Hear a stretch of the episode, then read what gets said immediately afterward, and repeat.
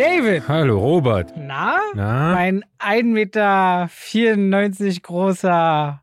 Bin geschrumpft also. 1 Meter, was? Bist du geschrumpft? 97, äh, 96, immer noch geschrumpft. 99, Nein, 98, 98. 98, großes wandelndes Filmlexikon. Ja. Na? Na, Wie groß bin ich eigentlich? du bist 1,22. Nein, Ja, Sag doch jetzt mal. 1,79. 79. Ja. Guck mal an. Ja, ja. Ich habe heute kein Trivia dabei. Ich habe es gemacht wie du. Ich habe gesagt, wir machen jetzt mal äh, zur Sommerpause, machen wir jetzt auch mal Trivia-Sommerpause. Ich hatte eins rausgesucht, habe dann aber gestern gesehen, ähm, und da habe ich ehrlich gesagt Stimmt gar nicht. noch nie reingeguckt, bei Apple. Bei Apple gibt es ja die Möglichkeit, unseren Podcast zu bewerten und Kommentare dazu zu das habe ich schreiben. auch erzählt, als du es hier bei Spotify ausgerufen hast. Ja, ja, aber ich bin da jetzt erst mal draufgegangen. Siehst du jetzt so die besten, schlechtesten Kommentare? ich habe ein Also, paar Kommentare dabei. Auch gute oder nur schlechte oder nur auffällige? Auch gute, auch gute. Okay. Ganz kurz dazu, darf ich noch eins voranschicken? Ich war gestern beim Peter Fox Konzert und ein paar Leute hatten mich angesprochen wegen YouTube und so und auch ein paar Leute wegen Podcast. Und ich merke das immer beim Podcast. Das ist so liebevoll. Es sind oft auch so Pärchen, die sagen, wenn sie es hören beim Autofahren oder dann und dann und erzählen auch immer gleich, was sie machen, während sie den Podcast hören. Und ich finde es immer super liebevoll und freue mich dann, weil ich denke dann immer wieder dran, wie wir hier so sitzen und denke so, guck doch mal, es hat doch was Gutes. Also nicht, dass es sonst was Schlechtes wäre, aber ist noch, es ist schön, das mal ab und zu so zu spüren. Ja, also hier ist natürlich so ein bisschen Kritik dabei, wobei ich äh, hier ist es auch lustig, lustig ist. Was ich aber immer mal wieder gelesen hatte da war, ähm, und das kam nicht nur einmal, war, dass wir zu lang sind, den Leuten. Wir reden zu lang. Sag dir, du bist 1,98.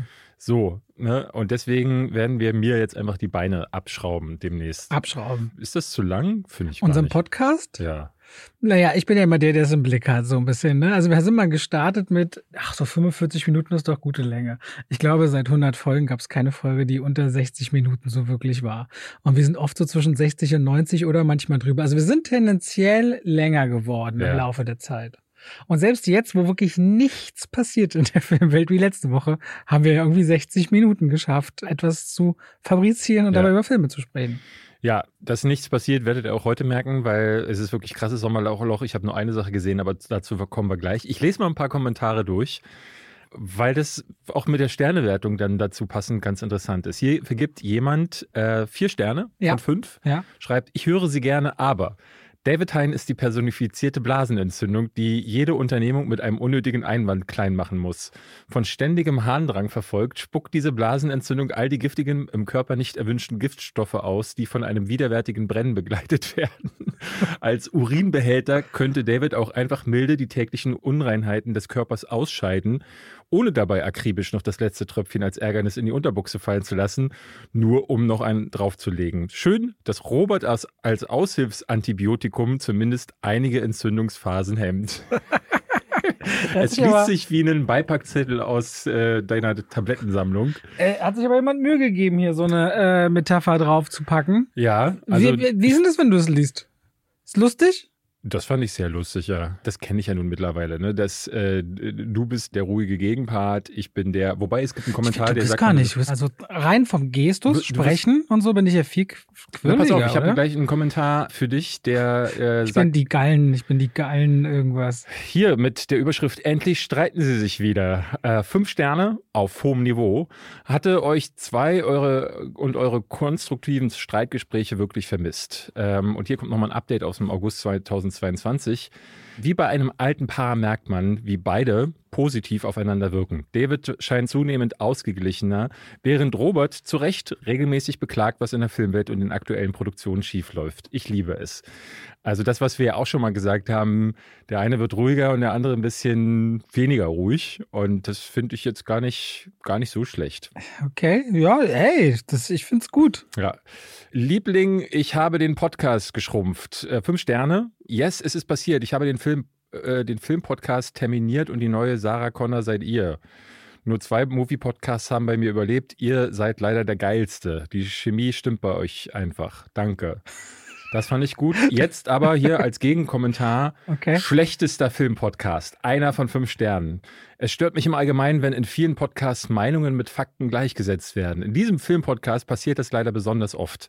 Es immer wieder zu hören, dass die Meinung besonders von einem der Moderatoren, die wahrscheinlich aus der Blase seines YouTube-Channels entsteht, als Fakten zur Beliebtheit eines bestimmten Films oder dem kommerziellen Erfolg dargestellt wird, ist einfach nur noch nervig und ermüdend.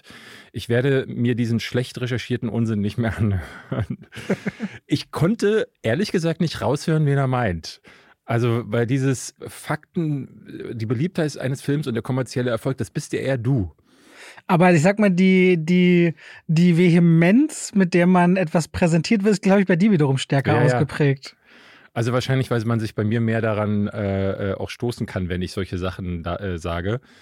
Klar, also das muss man sagen, ne? es kommen natürlich immer mal wieder Fehlerchen rein. Äh, das passiert eben, wenn man äh, Es gab mal eine Zeit, spricht. da hast du auf Instagram äh, die Fehler der Woche reingepackt und es waren mehrere Slides jede Woche. Also Ja. es sind nicht nur Fehlerchen, aber ey, wir reden eine Stunde über was und so ist es halt.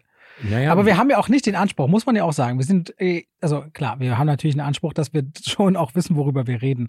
Aber wir sind trotzdem nicht auf einem Level, sage ich mal, von einem Polit-Podcast oder einem historischen Podcast. Also wo das akkurate Sezieren von Dingen nochmal, sage ich mal, anders mit einer, mit vielleicht auch einem wissenschaftlichen Hintergrund passiert. Naja, was man sagen muss, ich höre, was ich total sehr äh, gerne höre, das ist mittlerweile so mein Safe Space, weil wenn ich mit dem Fahrrad hierher fahre, höre ich total gern Stay Forever. Das ist so ein äh, Spiele-Podcast von zwei alten äh, GameStar-Redakteuren. Und die machen das so, dass sie halt beide recherchieren für eine Folge, wird dann ein Spiel ausgepackt, so ein Retro-Titel, den spielen beide nochmal extra vorher und dann wird da wirklich ein riesiges, ne, da gibt es ganz viele Sachen, die sie sich notieren und dann wird das aufgearbeitet, zum Teil mit Spielesounds. Ich finde es ehrlich gesagt ganz cool, weil ich mir oftmals denke, manchmal würde ich hier vielleicht auch mal mehr Szenen einblenden oder äh, einfach so Audioclips äh, dabei haben. Aber das Problem ist, bei, bei denen ist das, die haben diesen einen Podcast und den machen sie einmal pro Woche und sie haben ein Team im Hintergrund. Bei uns ist es halt oft einfach gar nicht möglich, dass wir sagen so, äh, ne, weil wir haben die ganze Woche auch mit unseren eigenen anderen Sachen zu tun, dass wir dann uns hinsetzen und beide ein riesiges Recherchedokument dabei haben, sondern es ist halt so zwei Typen, die die ganze Woche Filme gucken, reden über diese Filme. Und deswegen ist Macht dich es, das traurig? nö, Okay. weil also den Anspruch habe ich dann eher auf meinem YouTube-Kanal dann noch. Ich sehe das hier als lockeren Podcast und nicht als Format, wo jeder Filmname und jedes Filmdatum immer auch stimmen und jeder Verweis auch immer äh, 100%ig nachvollziehbar ist. Das passiert halt bei einer Stunde, wenn wir dann auch über die gesamte Filmhistorie reden, dass dann der eine sagt, war das nicht der Film von 1979 und dann war es aber von 86 und das passiert. Das ist ganz menschlich. Folge 112 fand jemand so beschissen, dass er uns nur einen Stern gegeben hat. Es stimmt. Ihr könnt nicht einen Titel angeben, weswegen ich extra diesen Podcast hören will. Und am Ende ist davon gar nichts zu hören. Der äh, Podcast, ich hatte mal geguckt, das war der, den hatten wir genannt, wenn verliebte Stars ins Leere starren. Da hatten wir äh, über irgendeinen Film geredet, war so eine Wo Romanze. keine Chemie war. Hier mit Chris, äh, Chris. ja, ja, Chris. genau. Äh, wie hieß denn der? Mit Chris und Ghosted. Mit Ghosted. Chris Evans und äh, hier Nee, war das Blond. Ghosted? Und Blond. Aus Blond. Äh, Anna de, Anna de Anna und Chris Dings Genau. auf Apple. Die, die halt voneinander standen. Und, sie ist die Agentin und er ist der, wo sie sich am, auf dem Markt äh, da so Pseudo-Flirt, die Genau. mit Blumen am Blumenstand Und kennen. offenbar hat er oder sie nur diese Podcast-Folge gehört, weil er uns darüber reden hören wollte. Wie äh, Verliebte Stars ins leere Stern. Ja. Deswegen nur einen Stern, eigentlich sogar nur einen halben. Von daher hat der David recht, wenn er sagt, dass ihr jetzt mal auf den Punkt kommen solltet. So hat es was von Clickbait. also muss man sagen, ähm, wir haben ja letzte Woche hieß die Folge Blau, Blau, Blau äh, sind alle meine Käfer. Hier geht es dann natürlich nicht um Um. Insekten. Zwei wie Schnarch und Gähn. Das Podcast-Bild zeigt es schon. Der eine hat schon null Bock. Eins von fünf Sternen. Auch gut. Lustig, aber zu lange. Einer von fünf Sternen. Das war, wie gesagt, einer von den Leuten, die das, äh, die das geschrieben haben, dass wir das zu lange sind. Ist es denn insgesamt gut bewertet auf Apple, der Podcast? Ja, ich glaube, wir haben 4,8. Also ein bisschen Da ein, was, ein- was, das ist aber noch Platz bis fünf. meine Rede, auch bei Spotify. Wir haben mal 4,9. Was soll das? Die von Nerd und Kultur haben jetzt die 10.000 Likes da erreicht. Wir sind noch bei 9.700 und das macht mich krank. Bin ich ganz ehrlich. Das kann ich so nicht, kann, kann ich so über mich nicht ergehen lassen. Hier noch einer, die beiden funktionieren Auch super, die, super die von Podcast. Nerd und Kultur. Äh, die beiden funktionieren super, äh, sehr gut, super Podcast. Und die Überschrift auch nochmal super, zwei von fünf Sternen. Fand ich auch gut. Was ist das für eine Wertung? Aber ich glaube, du kannst auch nochmal nachbewerten. Ich glaube, es gibt Leute, die schreiben eine Review, hören eine Ausgabe und nach der zehnten, wenn sie merken, ah, ist, ah, da haben sie einen Film bewertet, den ich eigentlich besser finde, dann können sie, glaube ich, die Wertung nochmal verändern. Naja, dann wisst ihr jetzt, wo ihr seid, liebe Leute. Ihr habt es rausgehört, ganz dezent. Damit herzlich willkommen zu zwei wie Pech, Pech und, und Schwafel. Schwafel. Und damit schalten wir raus aus dem Podcast und rein in die Werbung. David! Mhm. Du willst wieder fragen, ob ich mich mit Finanzen auskenne und willst über mich lachen. Nee, ich will nicht über dich lachen. Ey, ich habe mit dir schon da gesessen und deine Finanzen gewälzt. Das ja. hat dein Leben verbessert. Ja, das, das Man kann nicht sagen, dass mein Tipp an dich nicht dein Leben bereichert hätte. Stimmt. Du bereicherst generell mein Ja, du hast mich schon traurig angerufen und gesagt, was soll ich machen? Habe ich gesagt, das ist ganz einfach, mach dir keine Sorgen, wir kriegen das hin. Und dann wurde es hingekriegt. Und zwar dank. Unter anderem wäre ein Tipp, wo ich von vielen Freunden auch bei mir und auch im Familienkreis weiß, die lieben und nutzen Finanzguru. Und da brauchst du auch einfach nur in den App Store gehen oder in den Google Store. Da siehst du die zigtausenden Bewertungen, die alle auch horrend großartig sind, weil Finanzguru ist eine App, die dröselt dir im Grunde dein ganzes Ausgabenverhalten auf. Das heißt, deine Konten, da kannst du alles Mögliche miteinander verknüpfen, wie auch zum Beispiel dein PayPal. Und dann kannst du dann verschiedene Kategorien anwählen und siehst, aha, so und so viel gibt es zum Beispiel für Miete raus oder für dein Auto oder für Strom und andere Kosten oder für Kleidung oder für Fortbildung oder für, muss man ja sagen, David, der geht auch viel essen. Ne? Würde mich mal interessieren, wie viel gibt der eigentlich jeden Monat für Essen gehen das weiß aus? Ich, ehrlich gesagt ich glaube, der wird sich erschrecken, was dabei eigentlich ja, ja. zusammenkommt. Der wollte mir nicht letztens letztens erklären, dass er weniger ausgibt als ich.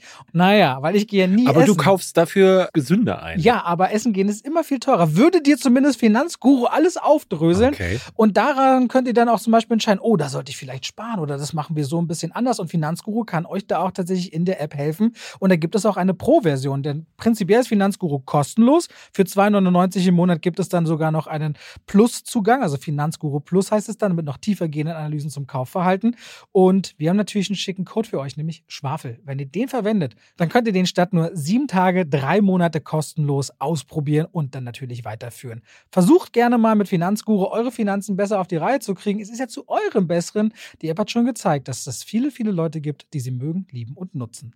Und damit danke an Finanzguru. Wir schalten raus aus dieser sehr langen Werbung und zurück in den Podcast. Ah, neue Woche, neues Nichts. Ja, Ich, wir haben jetzt äh, die ersten Einladungen. Ich glaube, am Montag gucke ich Equalizer und äh, Strays. Doggy Style. Doggy Wobei, Style. Wollen wir nicht dem Publikum vorenthalten, wie gut man sich den Titel für Deutschland ausgedacht hat, damit man ihn hier versteht. Weißt du, sollen sie ihn Streuner nennen. Unter Streuner hat man so viel von äh, alleine zurechtkommen, aber auch Gefährten finden, draußen sein und auch so Freiheit und Überleben. Doggy Style, come on. Neun ja. von zehn Menschen denken an was ganz anderes, wenn man Doggy Style hört. Ja, wobei man sagen muss, der Trailer zeigt ja schon so, die Hunde sind ja relativ kaltschnäuzig und frech und ah, vielleicht passt es da so ein bisschen dazu. Ich muss sagen, ich fand den Titel noch ganz okay, auch wenn er natürlich so ein typischer äh, Deppenhumor. Ist das, ist das jetzt dein erster Hundefilm, seitdem du, seitdem ihr bei Bowie in der Familie habt? Nee, ja, wir hatten jetzt noch Hachiko geguckt in der Familie. Wann? Ja, irgendwann jetzt. Äh, und ich weiß, du ganz ehrlich, kann man da nicht, nicht eine Träne haben? Ja. Also die beiden Girls neben mir sind fast zerschmolzen. Sind, natürlich. Er wartet auf ihn. Ja, ja. Es ist todtraurig. Naja, äh, war okay. Äh, nee, ist todtraurig. Äh, ich hatte noch, wir hatten noch Dog geguckt letztes Dog, Jahr. Dog. Äh, das ist dieser mit Channing Tatum, wo ah, er so ein äh, Militär. Den habe ich nicht gesehen, wo der er den, den glaube ich auch, dass er ganz gut ist. Gina hatte den. Aber er musste damals extra ja auch spoilern, den Dings, ne? Weil bei Hundefilmen ist ja so, dass viele Leute den nicht gucken, wenn sie nicht vorher wissen, ob der Hund stirbt ja. oder überlebt. Deswegen, Channing Tatum hat ja auch gespoilert, dass es dem Hund am Ende gut geht bei Dog, soweit ich weiß. Wer weiß. Ich, war, ich, ich, will hier, ich, wie Das war Teil des Marketings. Nee, aber Hundefilme sind eine Ausnahme, sonst gucken die Leute sie nicht. Ja. Ja, und äh, deswegen ähm, wird das wahrscheinlich jetzt wieder ein Film sein. Den äh, Kali kommt auch auf jeden Fall mit. Guck mal zusammen also. Und danach gehe ich noch zu Stand-Up-Comedy. Das ist ja nächsten Montag ein Fest nach dem anderen. Ja. Peter Fox war übrigens nicht so geil. Wieso? Ganz schlechte Akustik. Waldbühne, also wirklich richtig schlimm, ist das relativ weit oben. Du hast vom vorher gar nichts gehört ah. und von ihm auch kaum. Er hat nicht mal 90 Minuten gespielt, ja. da schon zwei Zugaben eingebaut meinte dann auch, naja, er ist ja nicht mehr der Jüngste, das Proben und so sei anstrengend. Und das Programm sei jetzt durch und Polizei Westend würde eh den Strom 22 Uhr von der Bühne ziehen. Und es war so, ist irgendwie bitter. Dafür, dass Stadtaffe einfach eines der besten Alben aller Zeiten meiner Meinung nach ist und jetzt ist sein neues Album so, hm. Also da war ich so ein bisschen schade. Ich habe mich, so, hab mich, nee, ich habe mich auch nicht gefreut aufs Konzert und trotzdem hat es mich nicht nochmal nach oben gebracht. Na gut, wollte ich mal gesagt haben. Was haben wir denn gesehen? Ich kann so. dir von mir aus sagen, ich habe ich habe ein paar Fantasy-Filmfest-Filme mir angeschaut und das vielleicht als kleiner Spoiler. Äh, wir haben es dieses Mal so gemacht, dass wir die Jungs äh, vom Fantasy-Filmfest einfach gefragt haben, ob sie mal vorbeikommen wollen und äh, die selber vorstellen, weil leider ist es jetzt schon seit geraumer Zeit so, dass die Streams, die die Jungs uns zukommen lassen können, immer weniger werden, weil die Filmstudios da so ein bisschen, ich glaube, das, das wird immer mehr protective, sodass man da nicht so viel gucken kann und deswegen meinte ich so, dann stellt ihr doch einfach selber vor, redet mal einfach ein bisschen über die Historie. Das heißt, wir haben nächste Woche mal endlich wieder einen Gast, der so richtig tief in so einer ganz speziellen Materie da ist. Also wir haben dann mal einen Gast, der, das hat man noch gar nicht, so Leute, die einen Filmfest organisieren. Ja. Finde ich mal, wäre wär, wär spannend zu hören, wie passiert denn die Filmauswahl, wie kommen die da ran? Ich würde auch gerne mal wissen, verdient man damit Geld? Das würde mich mal sehr interessieren. Und wann beginnt das? Ne? Also bei der Berlinale und so weiß man ja, wenn die vorbei ist, geht es ja schon wieder los mit der Akquise ja. und aber wieder geguckt und so um die Welt gereist und sich genau. getroffen. Und machen Sie das zum Beispiel, dass Sie auch, es gibt ja im äh, Herbst gibt es das Sieges Filmfestival, das ist auch eher so für den fantastischen Film und reise sie dann dahin, um sich Sachen anzugucken, die sie sich auf eine Liste schreiben. Das sind so Sachen, die können wir dann mal klären und da können wir darüber reden. Aber dementsprechend habe ich eigentlich nur Depp vs. Hurt, die Doku gesehen und ansonsten nichts. Ich habe noch die zweite Staffel von The Bear gesehen und ich wollte Past Lives sehen. Dann war mein Stream abgelaufen. Nein. Das ging alles nicht zu organisieren, tatsächlich technisch, aber ich konnte zu Hause auch nicht weg.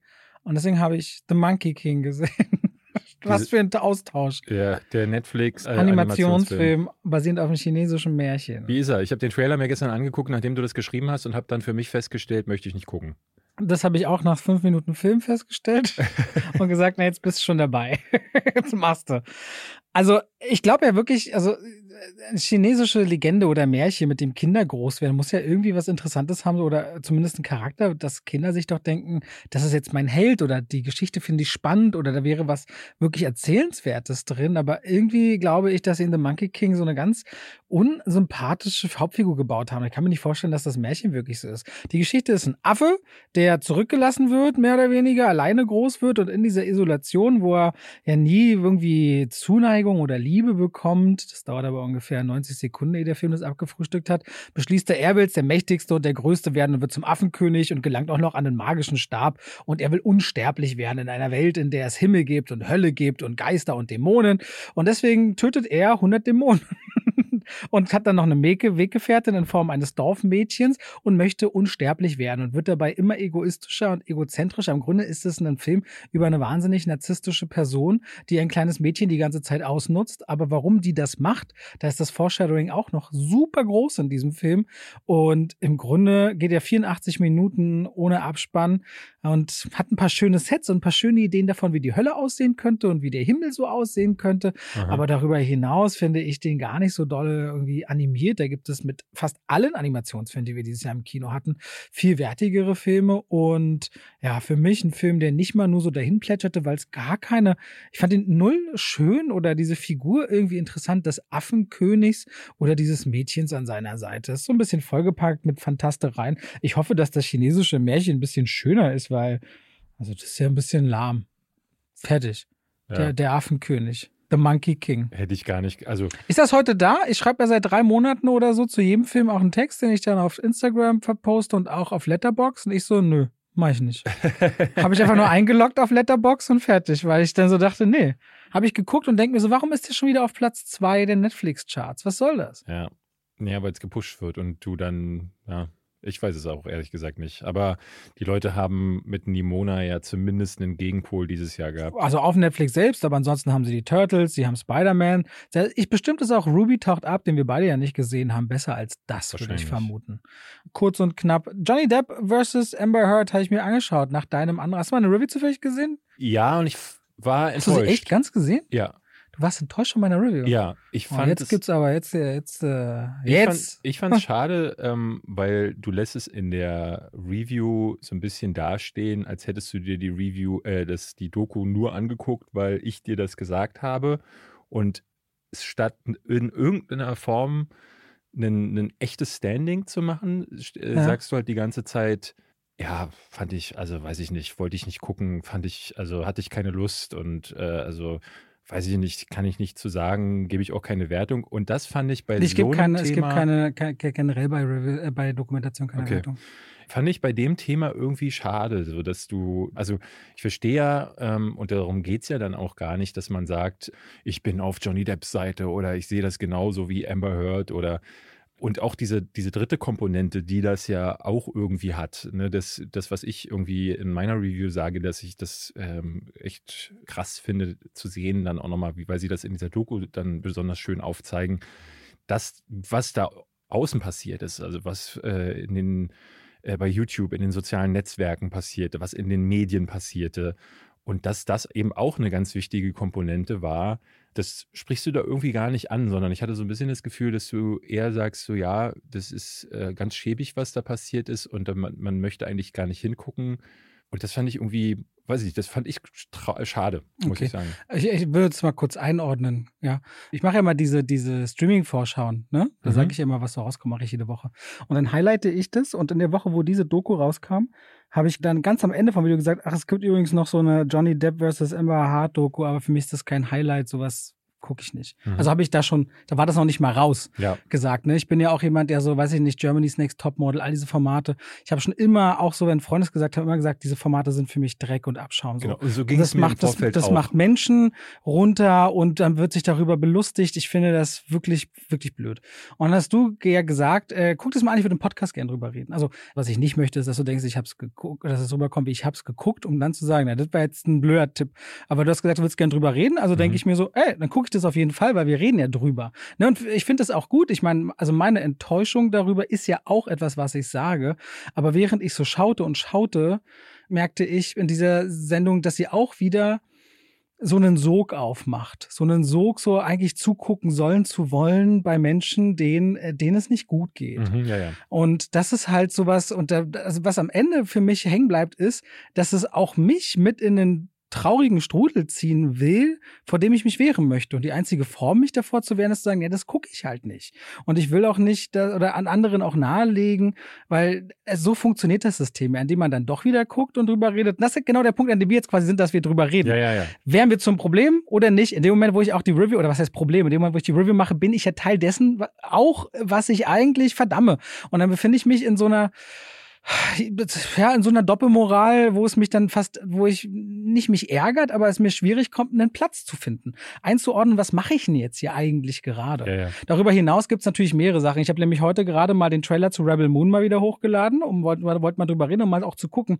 Claimt Netflix eigentlich immer alles noch? Weil das ist ja so, Nee. habe ich ja doch Haben sie sofort sofort, noch nicht mal noch nicht mal öffentlich gewesen, während des Uploads geclaimt. Also Ah, bei mir, bei mir funktioniert, also was, wo war es denn jetzt? Bei, bei, Ich- bei Ne- Depp vs. Hurt Genau. habe ich auch Sachen, äh, äh, Trailer und auch Szenen benutzt, nicht geklärt. bei mir geclaimt während des Uploads, noch nicht mal öffentlich, direkt geclaimt. Und das fand ich so spannend bei auf der technischen Seite. Diese Dokumentation von Netflix ist voll mit Fremdmaterial, das ist also kein eigenes Material, was Das habe ich erst wird. hinterher gelesen. Das hat mir viele Leute geschrieben. Die ich ganzen Au- Aufschrei nicht mitbekommen. Die haben, genau, die, die, die, die haben das Material, die Erlaubnis nicht angefragt, das zu verwenden von vielen äh, Social Media Beteiligten. Und es führt ja anscheinend sogar so weit, dass nachdem die Dokumentation veröffentlicht wurde, die Videos bei den Erstellern geclaimt wurden, die sie verwendet haben.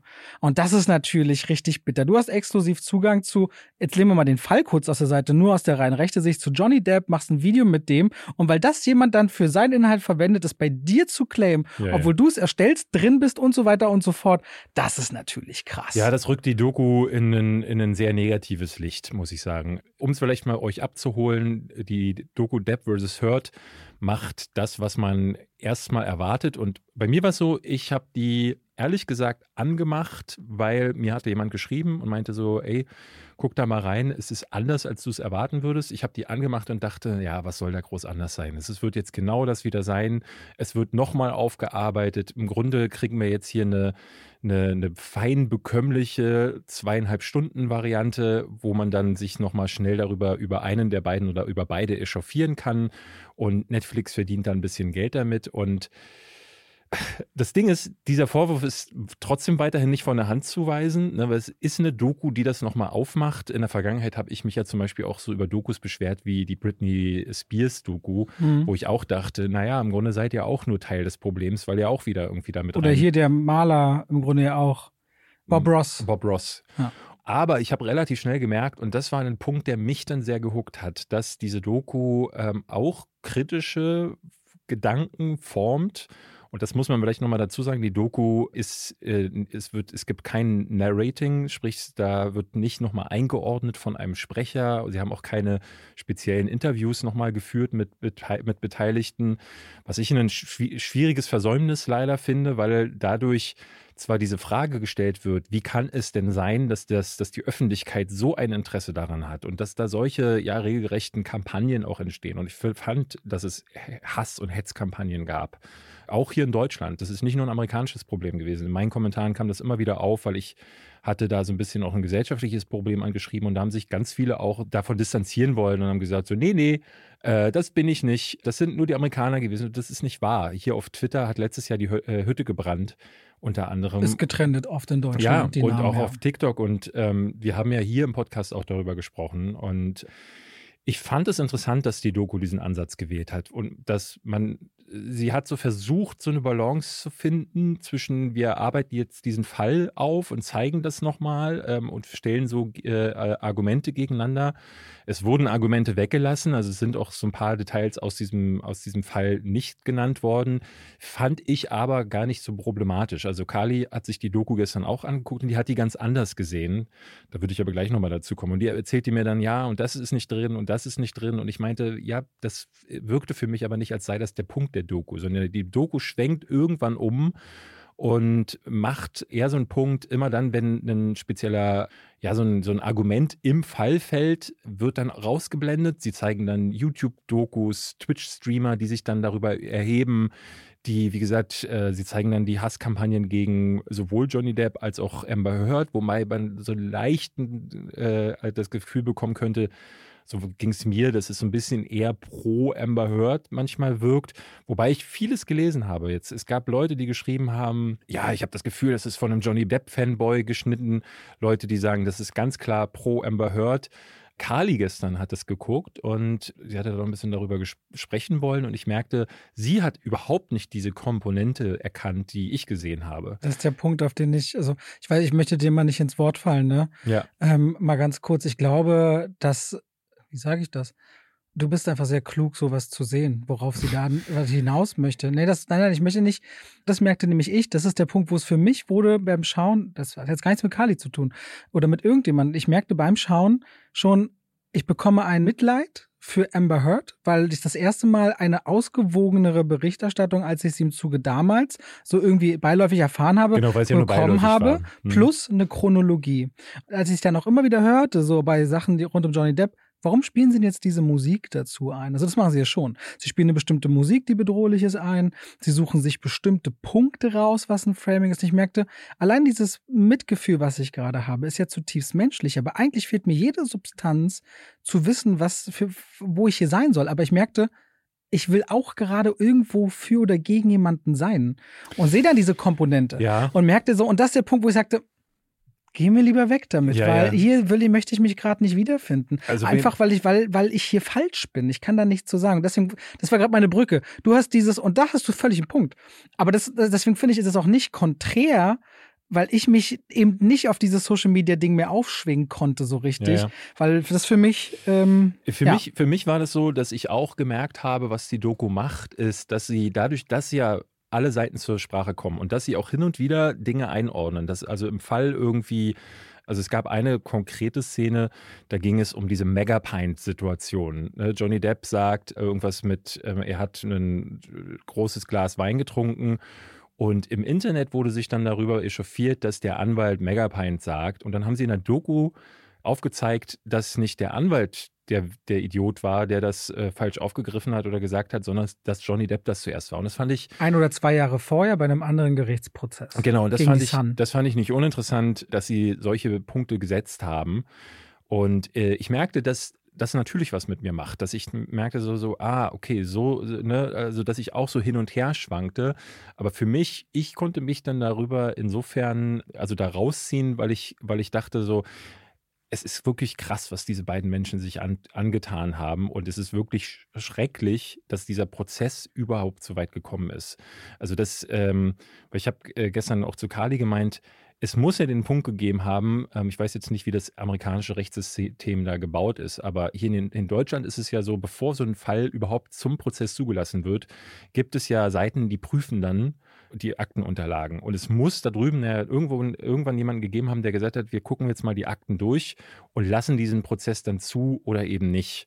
Und da musst du ja gesehen haben, dass, also irgendjemand muss darauf ja gekommen sein, dass diese beiden sich einfach nur mit Scheiße beschmeißen wollen und dass man eigentlich hätte sagen müssen, der, der, Fall darf so nicht zugelassen werden und schon gar nicht der Öffentlichkeit zugänglich gemacht werden. Ich finde das auch so krass, dass eine Jury dann entscheidet, die sich, ich kann mir nicht vorstellen, dass irgendjemand sich in diesem Zeitraum abkapseln konnte von äußeren Einflüssen. Ja, also mir schrieb in den Kommentaren einer, ja, Amber Heard hatte halt keine Beweise und ich meinte so, nein, das ist nicht wahr.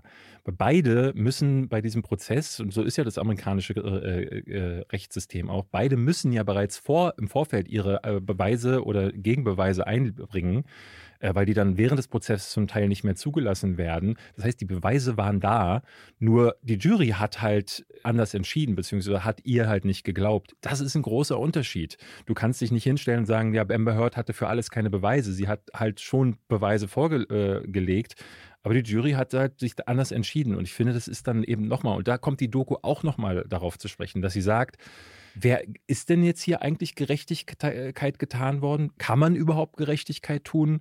Und ich finde halt, und das ist mir nochmal besonders aufgefallen, äh, ich habe da eine Kritik hochgeladen und es gab natürlich ganz, ganz viele Leute, die mir geschrieben haben, ja, bist du, was ich für ein Idiot sei, wie könne ich denn nicht wissen oder nicht verstehen, dass Amber Heard das völlig zu Recht äh, auch diesen Shitstorm abbekommt, weil ich in meinem Video ganz konkret sage, dass ich es ganz schrecklich finde, was mit ihr gemacht wurde. Und ich meinte so, oder ich finde für mich, und das habe ich auch äh, mit Kali gestern nochmal besprochen, dass ich, dass da Leute Gerechtigkeit über Moral stellen. Also weil äh, natürlich äh, verstehe ich diesen Punkt. Ich bin da, bin da ja ganz dabei, dass ich auch, ich kann nachvollziehen, warum Johnny Depp diesen Prozess in die Öffentlichkeit gezogen hat, weil sie ursprünglich mal seine Karriere bedroht hat. Und was da jetzt im, äh, im, Hintergrund alles passiert ist, auch nachdem ich diese Doku jetzt, wo das alles so kondensiert gekommen ist, kann ich dir das trotzdem nicht sagen. Das macht diese Doku nämlich auch. Sie erzeugt trotzdem bei einem das Gefühl von wie du schon sagtest, man will eigentlich gar nicht hingucken, weil das so eine krass ekelhaft schmutzige Wäsche ist.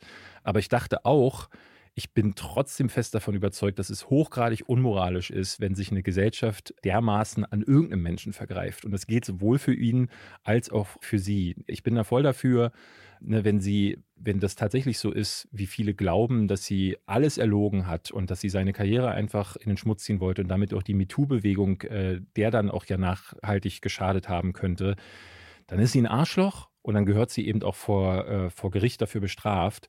Aber es ist nicht die Aufgabe der Gesellschaft oder der Leute im Internet, die dann sagen, ja, jetzt habe ich aber das Recht, auf sie einzuprügeln. Und das ist ein Punkt gewesen, den ich äh, dabei machen wollte. Und der ist auch wieder gar nicht angekommen. Also ich hatte auch versucht, darüber zu sprechen, dass ich gesagt habe, ey, man kann diese Doku so lesen und das ist sicherlich ein Punkt, der mir gestern Abend dann noch mal aufgefallen ist, weil ich habe deine Review gesehen, mhm. ich habe die Kommentare. Hast du die ganz gesehen? Äh, ja. Ich habe die Kommentare gesehen. Ähm, unter meiner Review oder was äh, nee, äh, also unter meiner, aber mhm. auch ich habe so, ich habe so generelle Reviews gelesen und das ist all over the place. Und ich habe dann gestern Kalis Reaktion bekommen. Und Kali war jemand, die hat diesen Part mit der mit diesem gesellschaftlichen Aspekt ähm, und dem Social Media, das hat sie gar nicht, das war für sie überhaupt nicht relevant, das hat sie gar nicht gesehen. Und da merkte ich so, dass das definitiv ein Punkt ist, den man der, der Doku vielleicht dann noch am ehesten ankreiden könnte. Wobei ich habe da so ein bisschen hin, bin hin und her geschwankt. Aber Man könnte ihr ankreiden, dass sie nicht wirklich ein Standing macht, sondern dass sie, äh, sie deutet in eine Richtung, aber nie so nie so richtig. Ne, sie zeigt einerseits diesen Fall auf, sie zeigt auch, äh, sie macht immer wieder klar, das Publikum, wie sie darauf reagiert haben, dass vielleicht auch die, ne, die, der öffentliche Einfluss die Jury beeinflusst haben könnte, etc. etc. Für mich wurde ganz klar, dass das hier kritisch auch auf das Publikum abzielt. Aber man kann diese Doku auch anders gucken. Wahrscheinlich deshalb, weil sie nicht klar genug einordnet. Weil sie zum Beispiel versäumt, Experten nochmal zu Wort zu kommen zu lassen. Man hätte ja zum Beispiel Anti-Mobbing-Experten einladen können. Man hätte nochmal irgendwelche Beobachter. Also was ich mir, äh, mir dann gewünscht hätte, wäre zum Beispiel einen unabhängigen Gerichtsbeobachter oder Juristen äh, zu fragen. Ich hatte einen Artikel hier gelesen, ähm, sorry, dass ich so springe, aber äh, ich hatte hier in Deutschland einen Artikel gelesen von einem, von so einer Juristenseite, die gesagt haben, dass der Fall, wie er entschieden wurde, eigentlich so, das hätte so nie passieren können, weil theoretisch gab es ja in dem Fall, äh, ging es ja darum, dass Amber Heard diesen Artikel geschrieben hatte. Ich glaube, war es die Washington Post? Ich bin mir nicht mehr hundertprozentig sicher. Da hatte sie ja, ohne Johnny Depp zu nennen, hatte sie dieses Thema ja äh, zuerst aufgemacht. Und Johnny Depp hatte sie daraufhin, bezogen auf diese Aussagen, verklagt. Und darin schreibt sie, dass sie misshandelt wurde, jetzt mal äh, äh ganz grob gesagt. Und der, diese Anwaltsseite meinte, ehrlich gesagt, vor Gesetz ist, dass die Jury so entschieden hat, wie sie es getan hat, ist eigentlich nicht zulässig, weil bewiesen wurde, dass sie äh, misshandelt wurde, weil eigentlich schon, man sieht ja Videos, wie er zum Beispiel ausrastet. Und, da wollte äh, ich mal kurz sagen, finde ich das bei Netflix nicht gut, dass es für solche Sachen keine Triggerwarnung gibt. Also wenn man wer zum Beispiel. Ja, man ne, sieht auch zum Beispiel wer, den abgetrennten Finger sehr deutlich, das finde ich krass. Ja, aber ich finde, äh, wenn dann explizit um das, sage ich mal, wenn es um sexuellen Missbrauch mit Gegenständen geht oder äh, alkoholisierte Leute, die gewalttätig werden, zumindest mal gegen Gegenstände. Ja. Das hat einen retraumatisierenden Faktor. Also ja. Also wenn man in so einem Alkoholmissbrauch-Umfeld aufgewachsen ist, Finde ich gar nicht ja. cool. Finde ich gar nicht cool. Das kommt ja von beiden, aber, ne, und die, es gibt da Anwälte, die sagen, das ist so echt, eine, eine, wie, wie viele sagen, es ist ein Zirkus gewesen, es ist eine Clownshow gewesen und es, daraus hat sich ein riesiger Strom an öffentlichem Hass oder zu, eben auch Zuspruch ergeben. Und ich hätte es noch besser gefunden, wenn diese Doku das äh, nochmal klarer herausgearbeitet hätte. Aber letzten Endes ja, aber wir, befinden uns hier irgendwie in so einem schmalen Grad zwischen, ich habe da jetzt zum Beispiel reingelesen für mich, dass diese Komponente mit dem Social Media äh, kritisiert wird. Man kann diese Doku aber genauso kritisieren. Und den, den Punkt nehme ich mit. Ich finde, man kann, muss sie kritisieren dafür, dass sie sich an Fremdinhalten bedient und dass Content Creator dann regelrecht weggestrikt werden dafür, dass sie auf die Doku reagieren, was total abstrus ist. Aber ich finde es trotzdem und so ging es mir. Ich finde, es ist ein ähm, interessanter Querschnitt äh, durch das, was heutzutage ja immer wieder passiert. Wir haben jetzt gerade auch online ja alle möglichen Streitereien in diese Richtung. Es gibt gerade einen großen Influencer-Streit. Ähm, ich weiß nicht, ob du das wirst du wahrscheinlich nicht mitbekommen. Ich bin wirklich bei all diesen Themen sehr dolle raus. Ja, und der geht. Um was geht's? Ähm, Deutschland oder international? Namen, Shoyoka, äh, äh, Shoyoka das habe ich auf Twitter mal gesehen. Skurros, Kuchen TV. Und die, das fühlt sich sehr ähnlich an. Es schrieben auch einige Leute unter meinen Videos, die meinten, ey, das, was du da beschreibst, könnte man eins zu eins auch auf äh, sowas ummünzen. Und das heißt, das ist ja eine Sache, das war nicht kein, kein singulärer Moment, der nur einmal passiert ist, sondern es passiert, es sind so Bewegungen, die online immer wieder passieren und wo immer wieder dann auch beide oder ein oder mehrere Seiten dann darunter leiden müssen. Und ich fand es für mich sehr wichtig, dass ähm, ja, dass so eine Doku mal kommt und ich fand es auch wichtig, da mal ein Standing aufzuzeigen. ist es eine Doku eigentlich? Ich würde, ich würde sagen, aus meiner Sicht sind so die Kriterien für eine Dokumentation, wenn ich nur Dinge in eine Chronologie schneide, irgendwie noch nicht so richtig erfüllt. Mir fällt da irgendwie nicht die Einordnung, aber dass jemand sichtbar wird, der ein Thema verfolgt, also aktiv, der dorthin geht oder durchmoderiert oder Leute trifft oder eben irgendeine Komponente, die eigens für diese Dokumentation als Produktion stattgefunden hat. Das ist für mich der Teil, wo sie, ähm, also einfach nur den Gerichtsprozess nebeneinander zu schneiden, gut, das kannst du ja auch im Und du sagst, es wird zur Doku, sobald du den Social Media Part ja. reinholst. Und weil der ja auch, also der ist tendenziös. Also der ist, du merkst, dass das ein Punkt ist, den sie machen wollen. Und sobald eine Doku einen Punkt macht, ich muss sagen, ich bin jetzt nicht so der große Dokumentationsgucker, aber mehr als genug zeigen auch einfach nur den, den Fall auf. Aber wie gesagt, da passiert dann mehr Einordnung. Ja, wie gesagt, dafür könnte man sie kritisieren auf jeden Fall, aber es ist für mich okay genug, weil sie eben diesen Punkt finden. Aber jetzt reden wir schon wieder Ja, sehr lange darüber ja. und das kann man auch wieder Aber kritisieren. auch, auch da muss ich sagen, Netflix hat natürlich auch äh, sehr, also aus meiner Sicht, sage ich mal, traditionellere Dokumentation mit sehr spannenden Themen. Da fällt mir zum Beispiel eine ein, die habe ich noch nicht gesehen. Hast du dir zufällig mal der tiefste Atemzug angeschaut? The Deepest Breath? Nee. Die soll richtig gut sein über eine Apnoe-Taucherin oder zwei Apnoe-Taucher. nee. Soll, das haben viele mit äh, Free Solo verglichen, die Ah, mir okay. geschrieben haben. Ja, ey, fantastisch äh, war. also viele haben äh, mir auch geschrieben, dass Netflix halt äh, gemerkt hat, dass True Crime bei ihnen wahnsinnig gu gut funktioniert. True Crime ist ja mega krass. Äh, es gibt mittlerweile True Crime Podcasts, die ganze Stadien hier in Deutschland auch füllen. Ähm, so groß ist, ist, ist dieses Thema. Das ist die Faszination fürs Böse. Ja. Das ist äh, Wahnsinn. Und ich meine, ich glaube, wir waren selbst über den Erfolg von Dama sehr, sehr überrascht. genau. Und da ist deswegen ist das hier ja, ne, man muss sich kaum fragen, warum stehen die Leute auf sowas wie Depp vs. Heard. Aber ich finde es ganz gut, dass eben aus diesem Metier eine Serie mal einen anderen Spin findet. Bin ich bemerkenswert. Ja, finde es gut, dass wir drüber geredet haben. Deswegen heiß geguckt. Ich will nur nicht, dass du enttäuscht bist. Ich bin, nicht- ey, ich bin nicht enttäuscht. nee, nee, ich, ich, eigentlich nee, du kannst auch enttäuscht sein. Ich will nur nicht, dass du denkst, ich hätte sie geguckt, äh, deinetwegen und dann gesagt, ja, dich mal lieber nicht. Das ist nicht meine Essenz. also, also selbst wenn es so wäre, das wäre ja, Ja. okay, aber ich kenne dich ja als jemanden, der, Ja. äh, der auch eine klare Meinung zu Dingen hat. Und ich glaube, ich habe deine Serie, äh, deine, deine Review geguckt und ich hatte jetzt nicht erwartet, dass du dich hinsetzt und sagst so, ja, endlich, ne, dass du irgendein Ja. Standing für irgendwas machst, aber dass du sagst so, oh, eigentlich wollte ich das gar nicht gucken. Das hat mich, glaube ich, ein bisschen äh, überrascht, weil ich dachte, du musst doch irgendwas dabei empfunden haben. Aber wenn, wenn du empfunden hast, so, "Hör, nee, will ich eigentlich gar nicht gucken. Na, Ekel, dann, Ekel ist ja eine der Grundemotionen, ne? Ja. Du hast ja so eine der fünf, glaube ich, so Grundemotionen. Sicher? Ja, Ekel, Ekel, ja. Ekel, Wut, oh, ich krieg sie nicht zusammen. Es gibt ja Freude. verschiedene Systeme. Nee, nee, nee. Nee? Also es gibt positive, aber Freude nicht, Geborgenheit, ich weiß es nicht, muss ich mal gucken. Es gibt so Grundemotionen. Jeder mit einem äh, Psychologiestudium kann uns sicherlich sofort aushelfen, aber Ekel, ganz, war ich auch überrascht. Ekel ist eine unserer Grundemotionen, äh, Emotionen, die es gibt. Okay. David, ganz kurz, für alle da draußen, weil es mir ein Anliegen ist, ich mache es auch nicht so lange. 17 Mal für einen Emmy nominiert, aber ich glaube keinen gewonnen. The Bear. Das ist eine so, ich finde toll in der ersten Staffel mit Jeremy Allen White. Es geht um einen Mann, der das Restaurant seines Bruders übernimmt, nachdem er in New York in der besten, einem besten Restaurants der Welt gearbeitet hat. Drei Sterne Küche.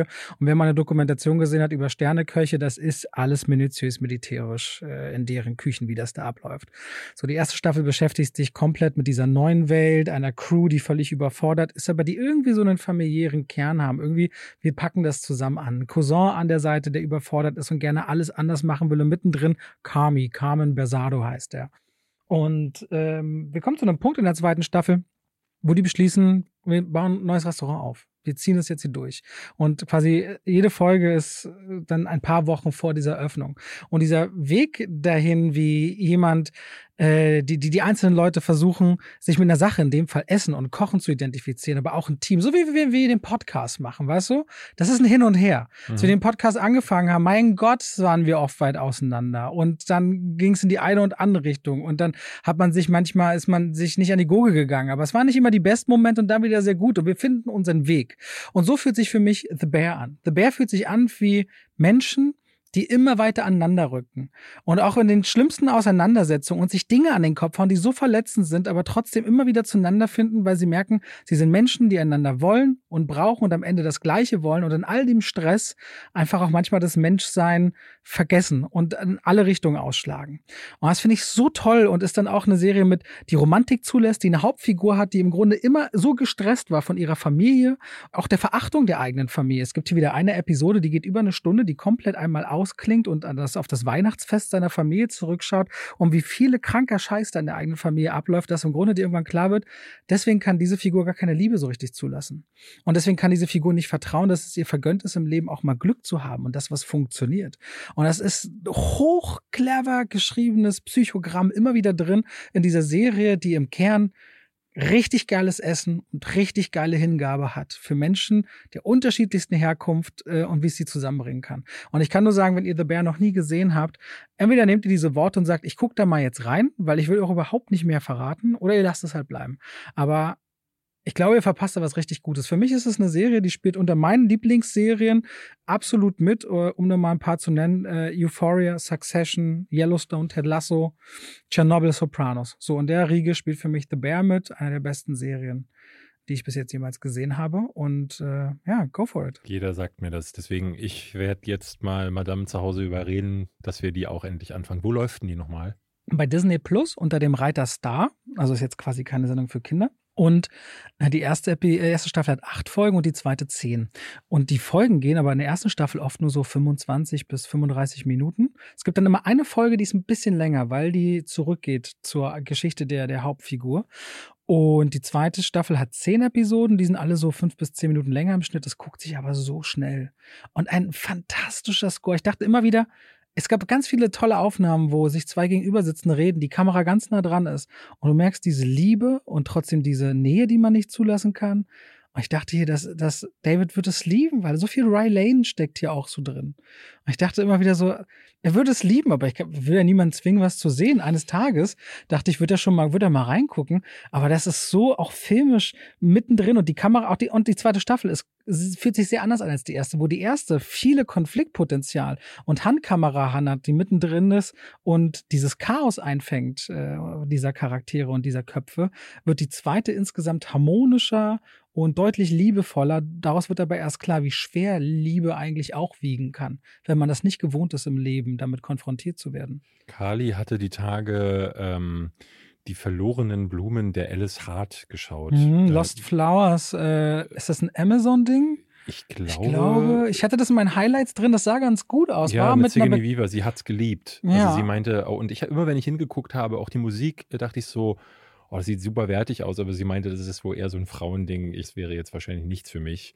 Ähm, wobei die, die Ansage verstehe ich immer nicht so ganz. Du bist doch überhaupt nicht so. Also, Nee, was nee, sagen, nee, ja. deswegen, es sah tatsächlich nicht uninteressant aus. Deswegen möchte ich äh, auch The Bear eine Chance geben. Du bist doch der Erste, der Little Women so früh gefeiert hat und konsequent. Ja, ja, ich ich, meine, habe auch jetzt die Aussprache äh, weitergeguckt. Ah. Äh, ähm, ja, ich fand den hinten raus wurde er immer besser. Deswegen, ich fand ihn tatsächlich nicht so schlecht wie. Aber ich fand das so spannend, Kali. weil als du letzte Woche diesen Punkt gesagt hast mit, die behauptet den Bildungsgrad, den sie haben, aber die Fähigkeit, wie sie sich artikulieren, ist total im Widerspruch. widerspricht sich. Mhm. Und ich sitze so hier, guck dir zu und denk so, warum bin ich denn nicht fähig, das selber so zu sehen? Äh, Ich dachte darüber noch da so nach und dachte dann so, Oh, voll der, ne, das ist der total richtiger und guter Punkt. ja. Und ich so, warum habe ich denn das noch nie so gesehen? Macht total Sinn, was er sagt. Ne? Und denke ich so, so, hm. Und dann musste ich jetzt gerade wieder an die Perspektive denken. Manchmal, du hast davon eine, manchmal eine ganz andere Perspektive. Und in a good way. Ich hab das halt nicht oh, Ähm, wir machen heute etwas.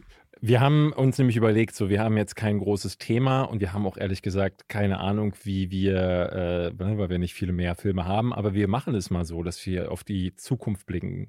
Und wir machen das ja häufig so, dass wir über Filme sprechen ähm, in, in so einer Vorschau und sagen, jetzt kommt noch Aquaman, jetzt kommt noch Dune.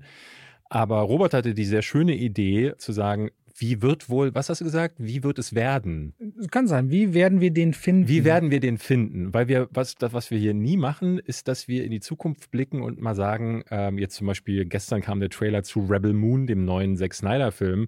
Manchmal verlieren wir hier so kleine Sätze dazu, aber ich würde sagen, wir gehen jetzt mal die Filme des äh, Jahres noch so durch. Ich würde jetzt nicht jeden besprechen, aber wir, ich würde sagen, wir schmeißen uns mal so Filmnamen rein und reden mal kurz darüber.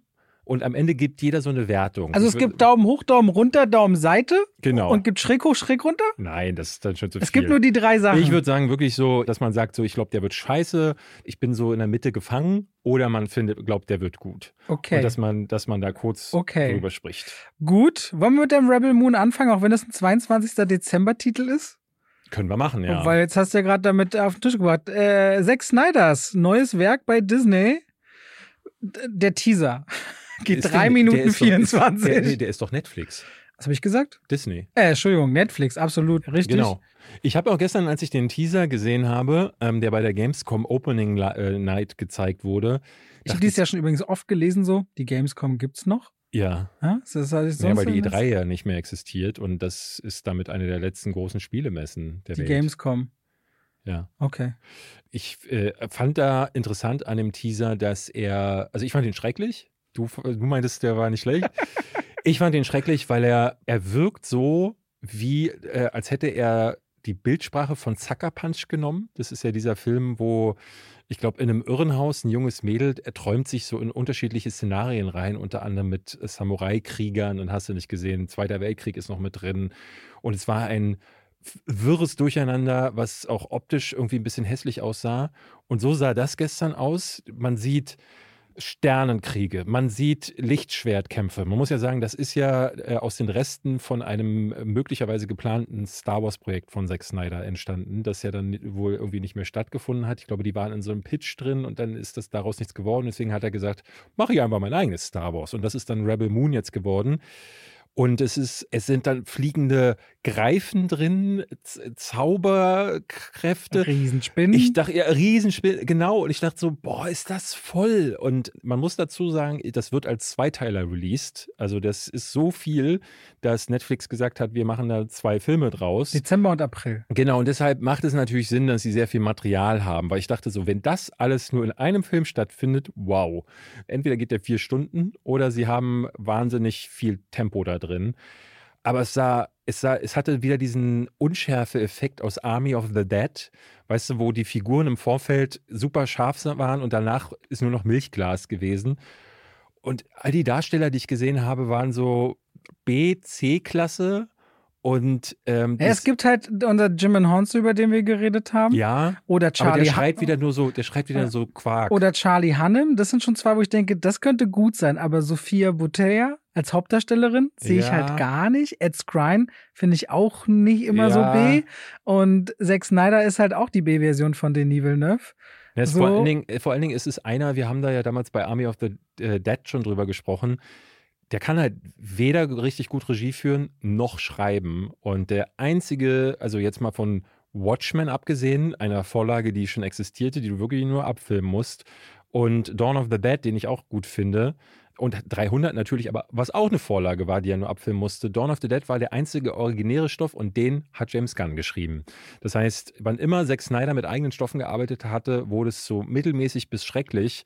Und deswegen, ah, ich habe, also ich bin sehr skeptisch, vor allen Dingen nach diesem Trailer. Deswegen, meiner Ansicht nach, gibt es hier einen Daumen nach unten. Für mich gibt es einen Daumen mittel. Ja? Warum, ja. Sag mal, ich warum? glaube, ich glaube, ich kriege so die Vibes, als hätte ich von überall die Light-Variante aus Valerian, Dune und Star Wars mhm. bekommen, mhm. was die Elemente angeht. Und ich finde, diese, diese Worldbuilding-Ansatz mal so groß auf Netflix zu wagen und zu sagen, aber ich glaube nicht, dass nach zwei Teilen der Schluss sein wird. Nee, es soll ja auch ein Computerspiel, mir, hat gestern gesagt. Mir diese, okay, mir diese Welt so zu präsentieren, ich finde es nicht uninteressant, mich darauf einzulassen. Und das sieht aus meiner Sicht eben eigentlich wie so ein Ding aus, was man schon auch in Kino packen könnte. Wenn es eben Zack Snyders visuelle Vision ist, die mir jetzt auch nicht zuspricht, hoffe ich aber, dass da diese, diese Terroristen, die angreifen, man könnte ja im Grunde, das ist ja die Dune-Story, so ein bisschen Planeten angreifen, sie Hast so du eine Story erkannt? Weil ich nicht. Also ich habe mich beschäftigt. Dieses am Anfang, dieser S. Grind spielt quasi eine, eine Anführung von einer Terror, ja, von Terroristen, einer Gruppe, die eine Kolonie an, an, am Rande einer Galaxie angreifen. Hast Sophia du das nachgelesen? Ja, ja. Aus dem Teaser wurde das. Ja, nee, nee, ich lese da natürlich, okay, was genau, steht auch immer drunter, dann noch. Und sie spielt eine junge Kriegerin, die sich auf die Suche begibt nach Gefährten, um den Krieg Aha. zu ziehen gegen ihn. Äh, das ist so ein bisschen die Geschichte. Und ich glaube, ich glaube einfach wird Mittel. Ich, denke, ich denke nicht, dafür sieht es mir dann doch so sehr nach hoffentlich nicht peinlichem Bombast aus, dass ich denke, nee, das wird sich Netflix schon nicht leisten, noch so ein Fail. Und Zack Snyder hat sich das doch alles erdacht. Nach, und der, der Snyder Cut, den mochten ja dann doch wieder auch viele, was DC angeht. Und wenn er hier mal die Chance bekommt, nicht von Warner Brothers, so geschnitten zu werden, dass es auf eine Kinovermarktung passt, sondern dann an einen Streamer sagt, pass auf, du setzt deine Vision um und wenn es zu viel ist, dann zweiteilen wir es halt. Mhm. So. Wenn er mal sein ganzes Bild geben darf, glaube ich, kommt dabei schon was mindestens Mittelmäßiges raus. Also das letzte Mal, dass er so frei, äh, frei hantieren durfte, war bei Sucker Punch. Und das ist eine absolute Katastrophe für Aber mich. Aber ist der, ist der für dich oder ist der generell? Ich habe immer das Gefühl, dass den doch, dass der seine Fanbase gefunden hat, oder? Hat er? Also ich, ich guck mal ganz ich kann, cool. ich kann, also ich kann natürlich nur von mir sprechen. Ich habe aber das Gefühl, dass auch so, was die Wertungen angeht. Ah, 6,0 bei 200.000 und 33 bei Metacritic. Ja. ja. ist schon schlecht. Aber bleib, lass uns doch im Dezember bleiben. Lass uns im Dezember bleiben. Äh, noch ist es nicht geschoben worden, aber Aquaman 2. Ja, das ist für mich Daumen nach. Also deswegen habe ich nach den Sachen gefragt. Das ist also, wenn ich von Mitte und nach unten rechnen müsste, dann gehe ich nach Richtung unten. Ähm, ja? Ja. Ja, der erste war so weird, da gab es diesen romantischen Part, aber es ist so, also erklär mir doch mal, was in Aquaman passiert ist. Also äh, ich habe gestern auch mit Kali darüber gestritten, weil die fand den unterirdisch und äh, unterwasserig. Ja auch, okay. Äh, ich, ich muss sagen, ich fand den, ich fand den unterhaltsam damals, weil der für mich so eine Abenteuerkomponente hatte. Die sind ja dann äh, irgendwo in so einer Stadt unterwegs, dann sind sie in diesem Trench, äh, also in die, diese Sequenz, wo sie in diesen riesen Graben hineintauchen, wo dann diese was sind halt irgendwelche Kreaturen, wo es ja auch mal einen Spin-off zu geben sollte. Ich habe gemerkt, dass das wie so ein großer, wie so ein Besuch in so einem Vergnügungspark ist, wo du einmal in die Horrorbahn äh, gehst, dann gehst du in das billige Breakdance, also in dieses, was sich einfach nur dreht und am Ende, es ist alles bunt, es ist billig, es geht schnell, aber es ist auch schnell wieder vorbei und du hast dann mal kurz gekichert, aber du wirst dich daran nicht großartig erinnern, weil es jetzt keine Spitzenachterbahn.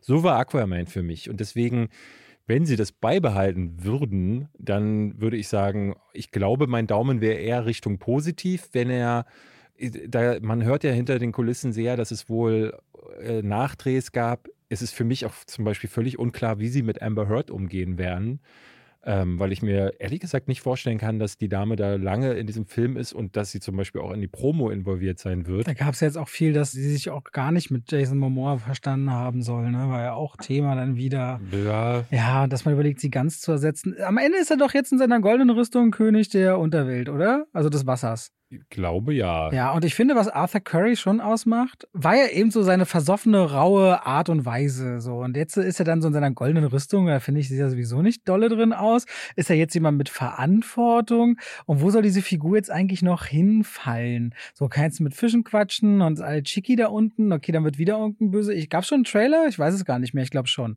So, und jetzt. Ich glaube nur so ein Tease. So, und jetzt wüsste ich nicht so, was ist denn jetzt die große neue Aufgabe? Und vor allem in diesem großen Planungsloch von DC, wo will dieser Film denn hin? Wo, also was soll da ja. jetzt passieren?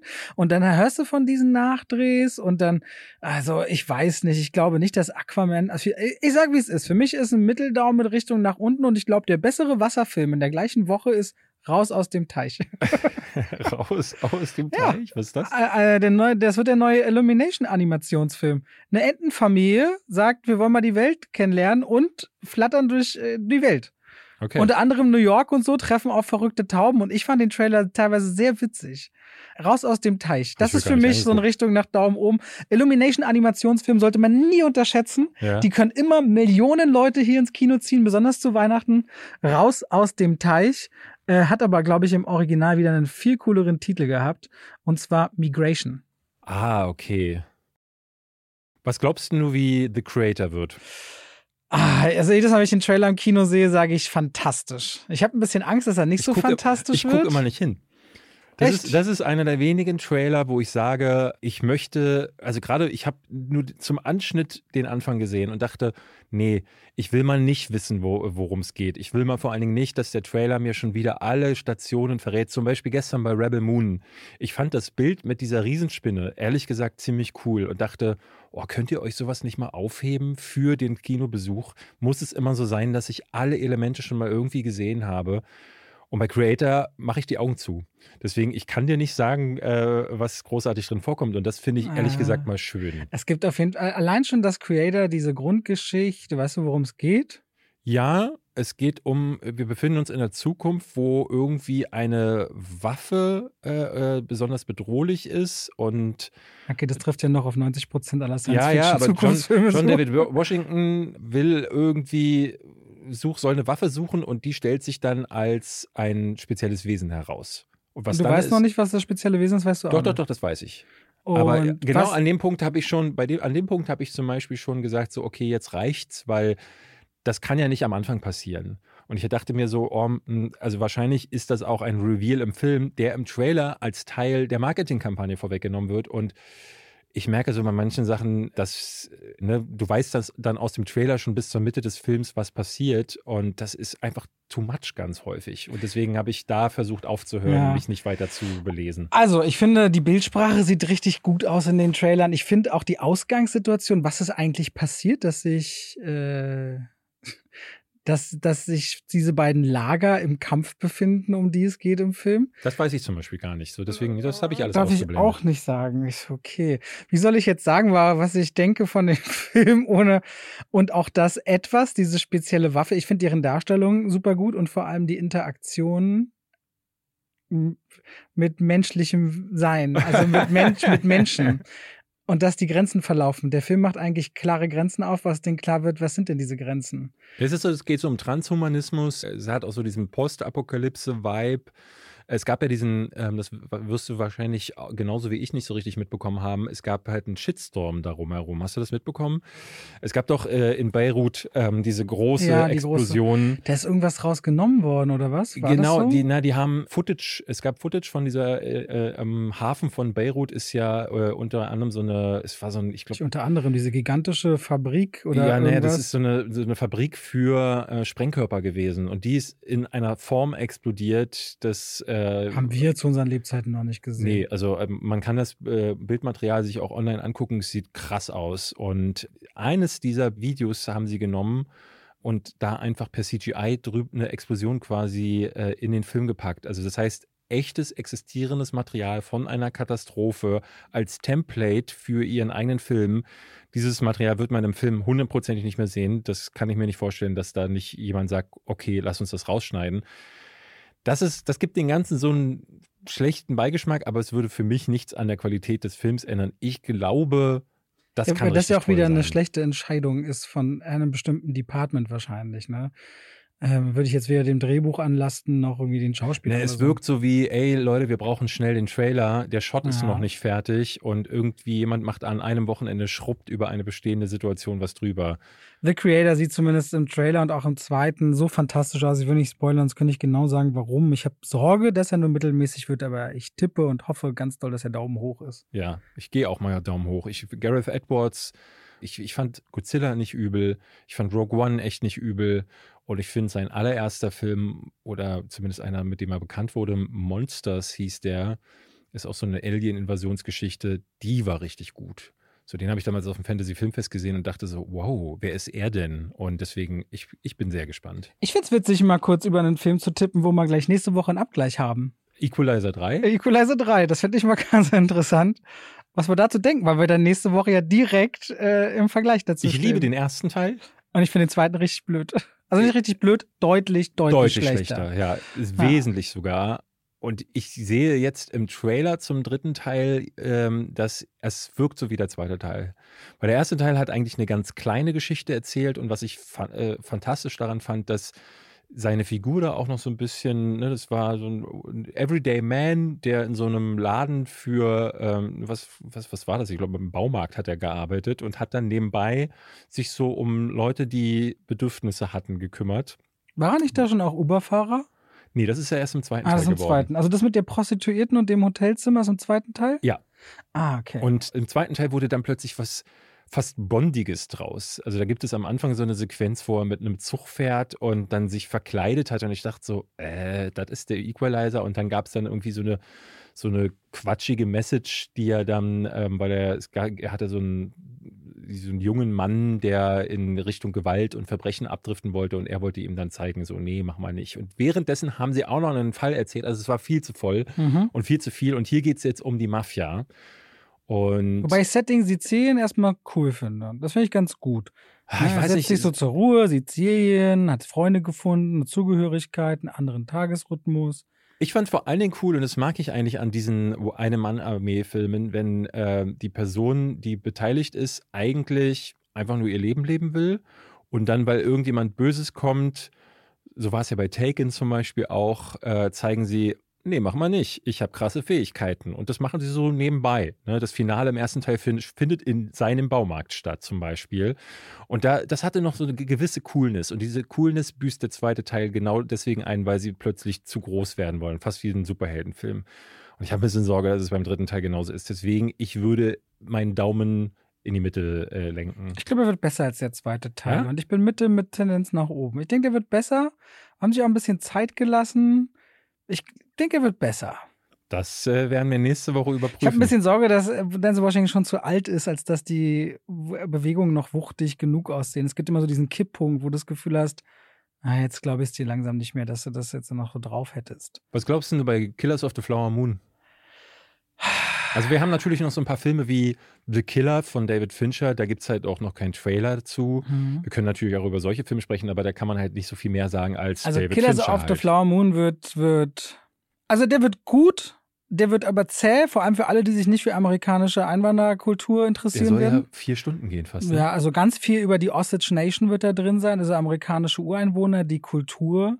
Da wird auch einiges über Rassismus und das aufkommende FBI sein. Also ein Haufen Themen, die in Deutschland eigentlich nicht viele Leute interessieren.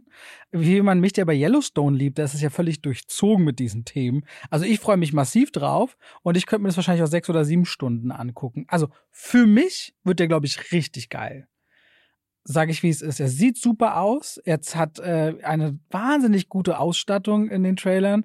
Sieht dahingehend fantastisch aus. Leonardo DiCaprio ist mehr oder minder immer eine Bank. Und vor allem mit, die, äh, mit, mit, mit Robert De Niro zusammen. Jesse Plemons ist auch immer jemand, der total abliefert. Immer so wirkt, als würde er aus der zweiten Reihe besetzt sein, in Wirklichkeit aber ein fantastischer Charakterschauspieler ist. Und Martin Scorsese bis auf Silence hat er doch nie so richtig ins Klo gegriffen. Und selbst da würde kaum einer Hä? sagen, ins Klo Silence gegriffen. fand ich Oh, fantastisch. Silence fand ich blöd. Okay, aber gut. Aus meiner Sicht. Deswegen, da stimmen alle Zutaten. Da stimmen alle Zutaten und selbst die Osage Nation, das fand ich sogar, hat gesagt, sie finden diesen Film ganz toll, weil sie sich endlich mal so aufgehoben fühlen. Aber ich glaube, das ist der Kipppunkt für viele in Deutschland, die sagen, ja, es interessiert mich eigentlich nicht, was amerikanische Ureinwohner da so äh, für eine Geschichte haben. Ah, So geht's mir gar nicht. Ich fand den Trailer, der hat schon wieder gezeigt, dass es auch wieder so ein großes Epos werden könnte ähm, mit, ne, mit Gangstereien, aber auch so eine Historie einer, einer ja, ganzen Nationen. Es geht, es wirkt so ein bisschen wie Gangs of New York. Den liebe ich. Äh, den, ich nicht so. Ähm, es wirkt äh, wie Gangs of New York, weil hier die, diese große Nation aus unterschiedlichen Perspektiven. Ne? Es gibt da auf der einen Seite die Ureinwohner und es gibt auf der anderen Seite die Amerikaner. Es gibt dieses Ölding. Ähm, und es vermischt sich ein bisschen in der zentralen Liebesgeschichte, die, die da auch noch stattfindet. Ich fand den ersten Te Teaser fantastisch. Der zweite ging dann schon wieder so auch von der Machart her in eine Richtung, die wirkte wie Gangs of New York. Und da habe ich so ein bisschen Sorge vor. Bei denen fand ich oberflächlich, den fand ich, ich das ist meiner Ansicht nach einer seiner schwächsten, äh, schwächsten Filme, mal Hugo ausgenommen, den ich ja katastrophal fand. Deswegen, und ich finde so bei fast vier Stunden, der soll ja drei Stunden 40 oder 45 gehen. Das, Wir haben es zusammen beide auch ertragen in The Irishman ja, so und lange. The Irishman war mir dann auch schon, der hatte auch seine Längen. Hast du gerade geliebt. Ja, oder? den habe ich, den mochte ich sehr, aber der hatte seine Längen und ich hatte, hatte mir bei dem gewünscht, so, oh Mensch, wenn da mal ihm jemand auf die Finger klopfen würde und sagen würde, Martin, komm, da, die halbe Stunde kannst du jetzt auch noch kürzen. Ne? Und es gab so Elemente in The Irishman, wo ich gesagt hätte, Aber ich finde es eigentlich ganz gut, weil ich meine, Apple wird sich einen Scheiß darum kümmern, Martin Scorseses Film kürzer zu machen. ist ja auch richtig. es geht nur, und es geht auch für, für Apple jetzt mal so Marketing, geht es um den Glanz. ja. Martin Scorsese hat einen Film für Ja, uns ja. gemacht. So. Es ist ja auch richtig, das ist seine Vision und diese Vision soll er bringen. Ich wünschte mir manchmal, dass seine Visionen nicht so ganz so ausufern. Aber ey, im besten Fall bekommen wir nochmal sowas wie die Irishman, weil da war es für mich noch okay genug. Im schlechtesten Fall ist das, und ich sage, im schlechtesten Fall ist das hier was wie Gangs of New York, der dann eher okay ist für mich und für, für jemanden wie dich dann vielleicht sogar das noch wird besser. super. Ich glaube, da freue ich mich richtig Ich sage einen. Daumen nach oben. Ich sag auch einen Daumen, Daumen nach oben nachher. Na, oh, Nach oben nachher. Ich glaube, ein bisschen andersrum wird bei uns die Perspektive auf den anderen Apple-Film sein. Der großes äh, Napoleon. Das ist ein guter Punkt. Ähm, ich habe den Trailer mir angeschaut und dachte, ähm, was mich an dem Also ich Trailer denke, ich finde den wird, würde jetzt auf schlechter werten als du bei dem Film. Ja, ich, ich, ich bin auch hin und her gerissen, weil ich, ah, bei Ridley Scott, der ist so Hit or Miss. Das ist so krass. Ich liebe ja The Last Duel, ähm, wo sie ein Thema auf eine ganz spezielle Art und Den hat Weise. so fast keiner gesehen. Das ist so traurig. Sogar bei Äh, den Oscars hat man sich darüber lustig ja. gemacht. Ey. Und, ähm, aber er ist Hit or Miss. Und ich finde auch, dass der Trailer, ich konnte dem nicht so richtig was entnehmen. Ich hatte das Gefühl, ah, hier ist ein bisschen Schlacht, hier ist ein bisschen Love Story, hier ist, äh, hier wird auch wieder eine ganze Lebensgeschichte erzählt. Ich, ich fand, der wirkte kalt. Also so ging es mir. Der, der hat der Trailer, aber das liegt, glaube ich, auch immer so ein bisschen an dieser Machart, weil sie schaffen es heute einfach nicht mehr, einen Trailer zu veröffentlichen, in dem nicht irgendein populärer Song in einer geremixten Variante kommt. Und ich finde, bei sowas wie einem Historienepos wie Napoleon nicht auf Filmmusik zu setzen, sondern irgendwie eine Pop-Scheiße im Hintergrund oder Rap zu spielen, ich krieg's kotzen. Und dadurch entsteht eine emotionale Distanz, weil die Szenen ja auch einfach sehr zerklüftet sind wo ich einfach ein großes Fragezeichen da habe. Äh, Joaquin Phoenix ist natürlich immer eine Bank, aber auch nicht immer. Ich würde da einen Daumen in die Mitte richten, muss ich sagen. Achso, ich bin nämlich auch da, dass ich in die Richtung bin. Ich hätte gedacht, du sagst eher mehr, aber ich habe das Gefühl, sie vermarkten hier auf Epos und nachher haben wir eigentlich einen viel kleineren Charakterfilm. Ja. Und um Napoleon und über Parts, wo die Leute dann sagen, ja, ich hätte gern mehr Schlachten gesehen und wer die Welt einnimmt. Aber ich brauche gar keine Schlachten. Ich hätte, glaube ich, eher einen. Ich hätte mal Gladiator im Ich wünsche mir ein Psychogramm. Also, weil. Ich glaube, das wird es aber. Meinst du? Ja, und das will ich ihm nicht. Das, äh, das, das, das traue ich, ich schon. Scott nicht zu. Ich glaube, dann wird es gehen. Scott ist ein, ist ein Mann, der. Dann können wir wieder Folge 127, so wie Folge 3 mit Barbie, ja, raus, rausholen. Ich hab das zuerst gehört. Für mich ist es jemand, der, der ist Entertainer auch irgendwo. Der ist kein Martin Scorsese, der sich die Zeit nimmt, um wirklich einzutauchen in eine zeitliche Periode, in eine, in eine Figur und ihre vielen Facetten. Und gerade der Mann ist einer mit vielen Facetten gewesen. Das finde ich so spannend, weil gerade ja Joaquin Phoenix von ihm als Komodo in Gladiator als da jemand so, so, gezeigt wird, wo er sich immer die Zeit für den genommen hat, um sein ja. androgynes Wesen und seine, das so ein bisschen rauszuarbeiten. Ich habe irgendwie das Gefühl, weil er sich genau den wieder rausgesucht hat, hat er das eigene Bild im Kopf, wie er damals ihn in Gladiator gesehen hat und wird das jetzt äh, in Napoleon sehr weit in die Richtung ausstaffieren. Ja, das kann gut sein, aber äh, Gladiator würde ich jetzt als auch nicht als zeitgeschichtliches Werk werten. Ja das mir gezeigt hat, wie diese Zeit damals in Rom abgelaufen ist, sondern es ist halt ein Action-Abenteuer gewesen, was vollkommen okay war und was auch dem Film sehr gut gestanden hat. Aber ich bin mir nicht sicher, ob das für Napoleon auch so gut funktioniert. Aber Mann, ey, mit der Marsianer hat er und mit auch das letzte Duell, auch House of Gucci, seine letzten Filme waren für mich alle Wins. Ne, äh, da sind immer mal Stinker dazwischen, aber ich hoffe einfach mal, dass der auch ein guter ist.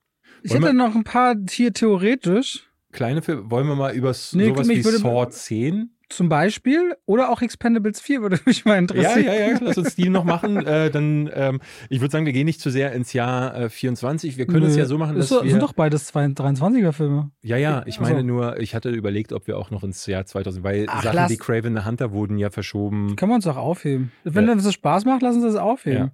Ja. Kurz Expendables, ja? Ich fand die Idee, dass so alte Haudegen zurückkommen, das war damals so ziemlich die gleiche Zeit, als auch Red rauskam, ne? Ich habe das Gefühl, das hat sich damals so ein bisschen ja, gedoppelt. Glaube, ja. Diese Action, äh, so Action-Rentner kommen zurück. Einmal mhm. als so 0815 und einmal als, jetzt meins mal aber richtig rund um Sylvester Stallone.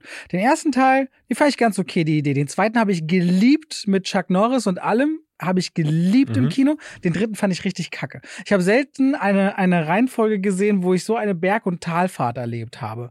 Und wenn ich mir jetzt den vierten angucke, sehe ich da so wenig neue Ideen. Das wirkt wieder so wie, lass ein bisschen frisches Blut reinmischen. Ich glaube, Tony ja und äh, Iko Y sind beide dabei. Beide, ja. Das heißt, man holt sich so die Action-Kompetenz rein. Das ist für mich so kein gutes Zeichen, so dass man, dass man im Kern so eine richtige Idee hätte. Sylvester Stallone. Ja, für mich ist das die einzige Idee, die diese, diese Filme haben. Also von Film zu Film wechselt er so durch, wen kriegt er gerade ran. Ne? Im ersten Teil wollte Jean-Claude Van Damme noch nicht dabei sein. Im zweiten Teil hat er dann doch zugesagt. Dann war irgendwann Wesley Snipes mit dabei. Der ist jetzt wieder weg. Dafür sind jetzt diese beiden mit dabei. Also das ist mir ein bisschen zu wenig, um einen einen Film wirklich auf äh, gerade Füße zu bekommen. Und auch der Kern, die Kerntruppe ist ja auch nicht mehr dieselbe. So wie ich das mitbekommen habe, ist, glaube ich, Terry Crews raus. Äh, wer war denn noch? Ähm, äh, Im ersten war ja noch. Dolph Lundgren ist aber noch dabei. Ne? Ja, genau. Aber Jet Li ist ja zum Beispiel jetzt schon nicht mehr dabei. Also, also Jason Statham, der ist dabei. Genau. Ja, aber es fehlen ein paar auf jeden Fall. Und dementsprechend, bei mir war es so, der erste Teil, den fand ich so, hm, okay, lala, weil ich äh, diese, ich fand die brutale Action, die hat sich im Grunde nur durch CGI äh, ergeben, weil das hat er ja bei Rambo 4 schon so gemacht, dass alle Blutfontänen so sind. Für mich hat das gar nicht gezündet, weil sie wollten einen Vibe wieder zurückholen, der aus den 80ern stammte, aber sie haben diese Sie haben für meinen Geschmack nicht so richtig verstanden, was ihre Filme damals ausgemacht hat. Der zweite Teil, den fand ich unerträglich, weil der nur eine reine Meme-Parade gewesen ist, wurden mit, mit Chuck Norris-Witzen und so. Und ich kann total nachvollziehen, dass Leute den noch eher gut fanden, aber für mich sind diese Actionfilme aus dieser Zeit, ob es jetzt sowas wie äh, Commando oder so war oder Für dich, Rambo. das ist ja wie so eine Filmbibel. Nee, aber das sind vor allen Dingen ja, das sind ernstzunehmende Actionfilme Ja. gewesen. All diese Leute haben zwar auch hier mal, hier und da mal so ein bisschen was Trashigeres gemacht, aber das sind in der Regel ne, sowas wie Cliffhanger zum Beispiel. Auch Jean-Claude Van Damme hat mit Harte Ziele oder Sudden Death, hat er Filme gemacht, die ernst zu nehmen gewesen sind. Und hier hast du plötzlich eine Witzshow äh, draus gemacht. Das hat mir nicht gefallen. Und ich muss sagen, der dritte Teil, den fand ich dann tatsächlich, weil ich die ersten beiden so enttäuschend fand, dann noch ein bisschen besser sogar. Ich bin einer der wenigen, die sagen, ja, Expendables 3 geht schon irgendwie klar. Aber das, das reicht bei weitem nicht. Für mich sieht das hier nach Supergurke aus, muss ich sagen. Ich glaube, der Trailer, also der Trailer hat nichts mit mir gemacht. Ich kann diese Leute auch nicht mehr sehen. Also die immer gleiche Jason Statham Show, der jetzt mit äh, Megan Fox zusammen ist, die nicht schauspielen kann. Äh, in, Die sind jetzt in dem Film zusammen. ja, im Film, im Film sind sie, glaube ich. okay. In einer Szene sieht man das, glaube Okay. ich. Und ich, das ist einfach, die Action haben sie auch nicht so richtig inszenieren können in den vorherigen Teilen. Ich glaube, das wird Müll. Ich bin da auch bei Daumen runter dabei. Saw 10. Ja. Hast du den Trailer, du hast, Finde super. ja? Ja. Warum? Naja, also erstmal war Saw 9 richtig blöd. Ja.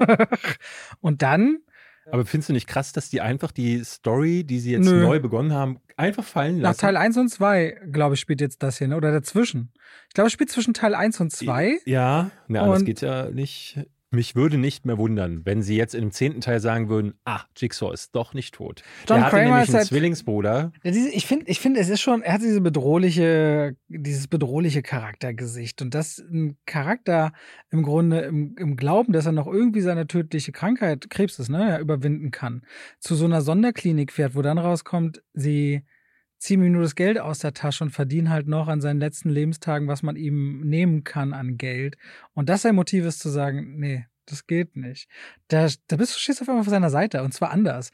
Er hat schon immer, also warum reagierst du so? Weil ich das interessant finde, dass du überhaupt noch in irgendeiner Form Interesse für diese Figuren aufbringen kannst. Für mich wirkt dieser zehnte Teil nicht wie ein zehnter Teil. Jetzt denkst du, okay, das, den sehe ich auf einmal nach dem Trailer wie, das ist für mich ein eigener Film.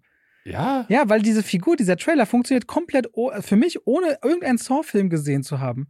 Geht es ja letztendlich um eine Figur, die schwer krank ist, die betrogen wird und die sagt, ah, ah, ihr kommt mir so nicht davon. Du musst doch gar keinen Saw-Film kennen, außer zu wissen, wie brutal es wahrscheinlich wird, um diesen Film dann verstehen oder sehen zu können. ja so das suggeriert es mir der Trailer. Und das finde ich eigentlich ganz, ganz, ganz nett. Für mich wirkt es so wie ein, ein fr frischer Start, der sich aber an seine Anfänge des, des, des Franchises Das orientiert. sehe ich gar nicht so. Ich habe das Gefühl, dass die, sie, die Reihe hat das ja immer wieder so gemacht, dass sie alle möglichen Haken geschlagen hat und dann eine Figur aus dem ersten Teil im siebten Teil äh, pl- plötzlich reinkommt und sagt, ha, ich war auch irgendwie Teil des Ganzen. das wird hier nicht passieren. Das haben die ich. sich so krass zurechtgedreht. das- Immer wieder ist John ja. Kramer zu sehen gewesen, weil sie irgendwie ja diese Figur zu früh getötet haben, aber dann gemerkt haben, eigentlich fehlt uns jetzt einer unserer Hauptdraws für den Film.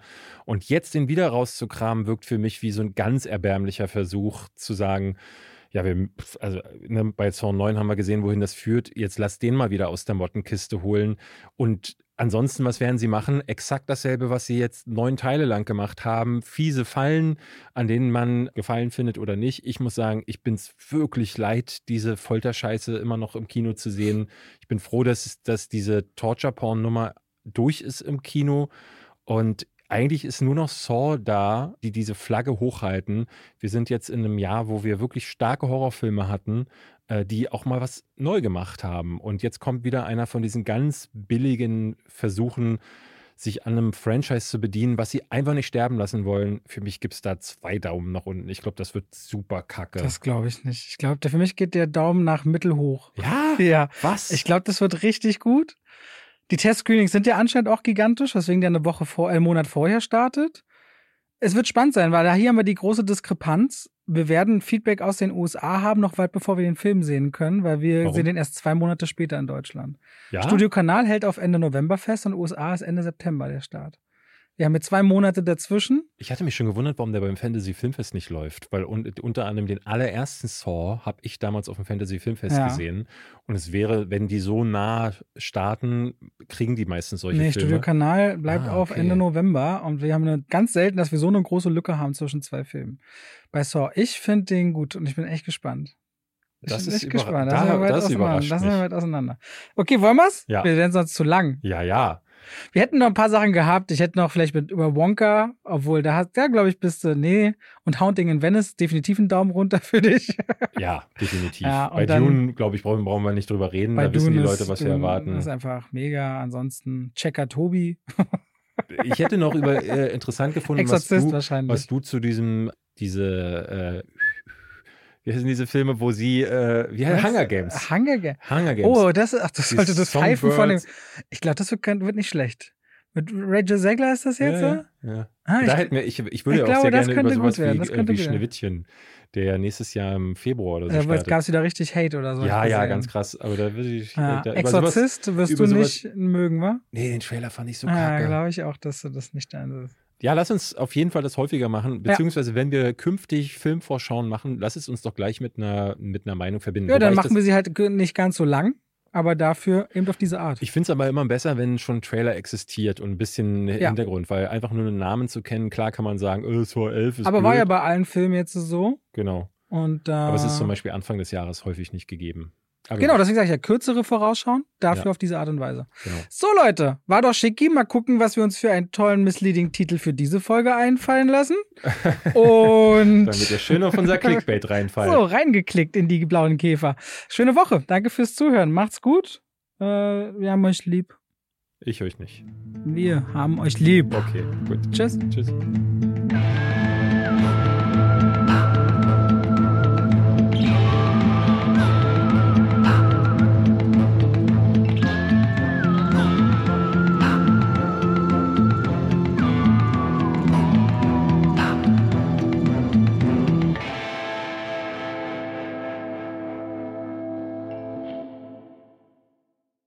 Und damit schalten wir raus aus dem Podcast und rein in die Werbung. David, Ich trinke noch. David, ja, David. ja, Wir haben ja. gerade über was gesprochen. Du hast gesagt, oh, du tust dich so schwer damit, ne? Du tust dich so schwer damit, zum Beispiel geballte Informationen einfach so hintereinander zu sagen. Mhm. Das fällt dir irgendwie schwer. Weißt du, Ja. was überhaupt nicht schwer ist? Was denn? Einen Überblick über all seine Versicherungen zu haben. Oh, schöne Überleitung. Aber wie, wie bekomme ich diesen Überblick? Das ist super einfach. Kennst du die Clark-App? Kenne ich ja. Ja, Clark, C-L-A-R-K. Mhm. Haben wir schon im Podcast schon manchmal drüber gesprochen. Ja. Das ist eigentlich super einfach. Du kannst da innerhalb von wenigen Minuten einen Überblick über all deine wichtigen Versicherungen haben. Und das Schöne ist daran, auch wenn du mal was ändern musst oder was geändert werden soll, das kann alles Clark für dich machen. Denn die haben Versicherungsexperten, die durch tausende Tarife durchscannen können, welche Versicherung für deinen Lebensstil genau die richtige ist. Also David ist ja so einer, der, wenn ein Fahrrad, wenn er mal fährt, vielleicht auch mal umfällt, da braucht man eine andere Versicherung als jemand, der nur viel zu Hause auf der Couch sitzt beispielsweise.